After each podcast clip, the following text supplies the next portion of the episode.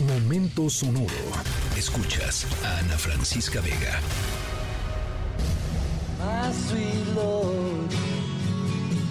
Mm,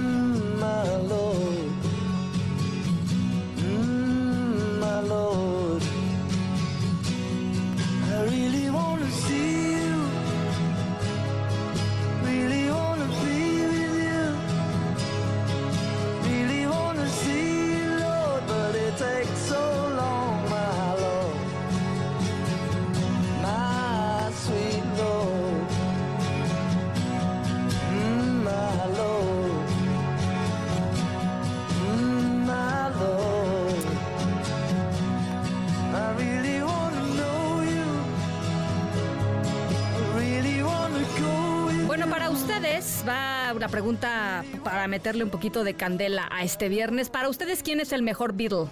Ah, ¿verdad?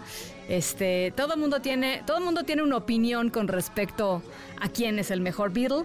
Eh, y se los preguntamos porque arranca la historia sonora de hoy con la música del que para algunas personas es realmente el mejor músico de los Beatles. George Harrison con su canción My Sweet Lord, una canción eh, pues que es un, himno a Dios, ¿no? a la divinidad, como sea que cada quien la, la entienda. Harrison era una persona pues eh, muy dedicada al estudio de, de- muchas religiones y, y una persona súper espiritual. Y arrancamos con esta eh, rola de George Harrison porque nuestra historia sonora se desarrolla en un lugar al que mucha gente se refiere como el asiento de los dioses. Eh, ¿De dónde estamos hablando? Em, y no nada más de dónde estamos hablando, sino por qué estamos hablando de esto. Porque les vamos a contar sobre algo, es un evento que normalmente eh, no esperaríamos que sucediera en un entorno tan divino, llamémoslo así, ¿no? Este asiento de los dioses, pero que esta vez es la excepción para un encuentro eh, espectacular. Al ratito les voy platicando.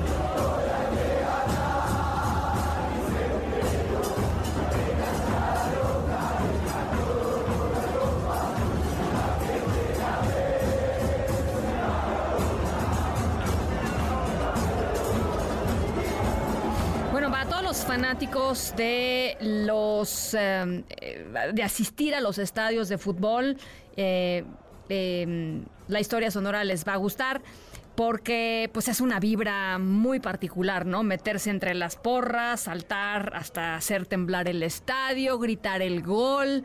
Eh, y preguntamos porque incluso si son los más grandes seguidores de un equipo, quizá eh, asistir a eventos masivos tal vez no es lo máximo para ustedes. Si a ustedes se les hace demasiado rollo ir al Azteca, por ejemplo, o a CEU, eh, o incluso a las canchas que estén ahí en, en su alcaldía o en su municipio, entonces son eh, sin duda les va a dar flojera hacer el viaje hasta la cancha donde se va a llevar a cabo la historia sonora de hoy.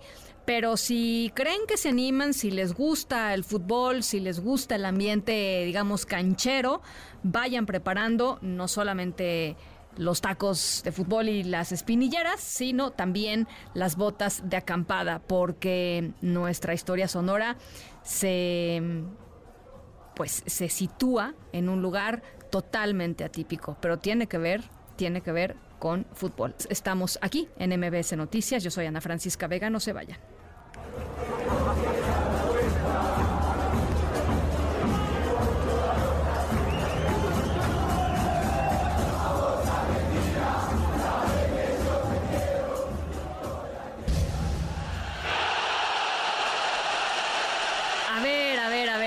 Fíjense, ¿eh? nuestra historia sonora está increíble. Sucede aquí en la Ciudad de México, en una de sus canchas de fútbol más interesantes y únicas, porque es una cancha que está en el cráter de un volcán inactivo.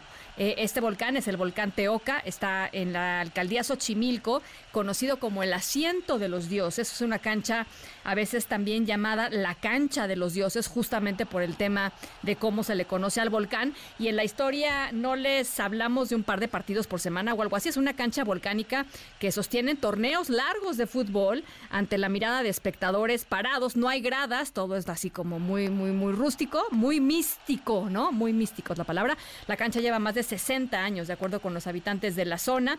Solía ser un centro eh, ceremonial de, antes de convertirse pues en este espacio pambolero. Para llegar a la cancha se puede ir en coche eh, o si están sintiéndose con un poco más de aventura en su sangre, hay un camino de 18 kilómetros a pie. A eso sí, llegan un poco cansados.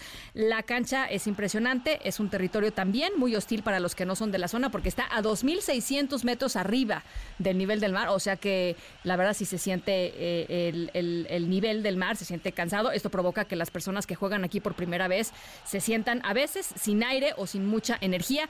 Pero de eso va la historia sonora de hoy. ¿A qué no? ¿Sabían? ¿Tú sabías? ¿no? Beto, ¿no? No sabías, ¿no? Yo tampoco sabía, la verdad, que existía esta cancha en, la, en un volcán inactivo, en el cráter de un volcán inactivo aquí en la Ciudad de México. Hay que ir a conocerla. Pasen un increíble fin de semana. Escríbenos en todas las redes. Arroba, Ana F. Vega. Ana Francisca Vega. En MBS Noticias. Noticias.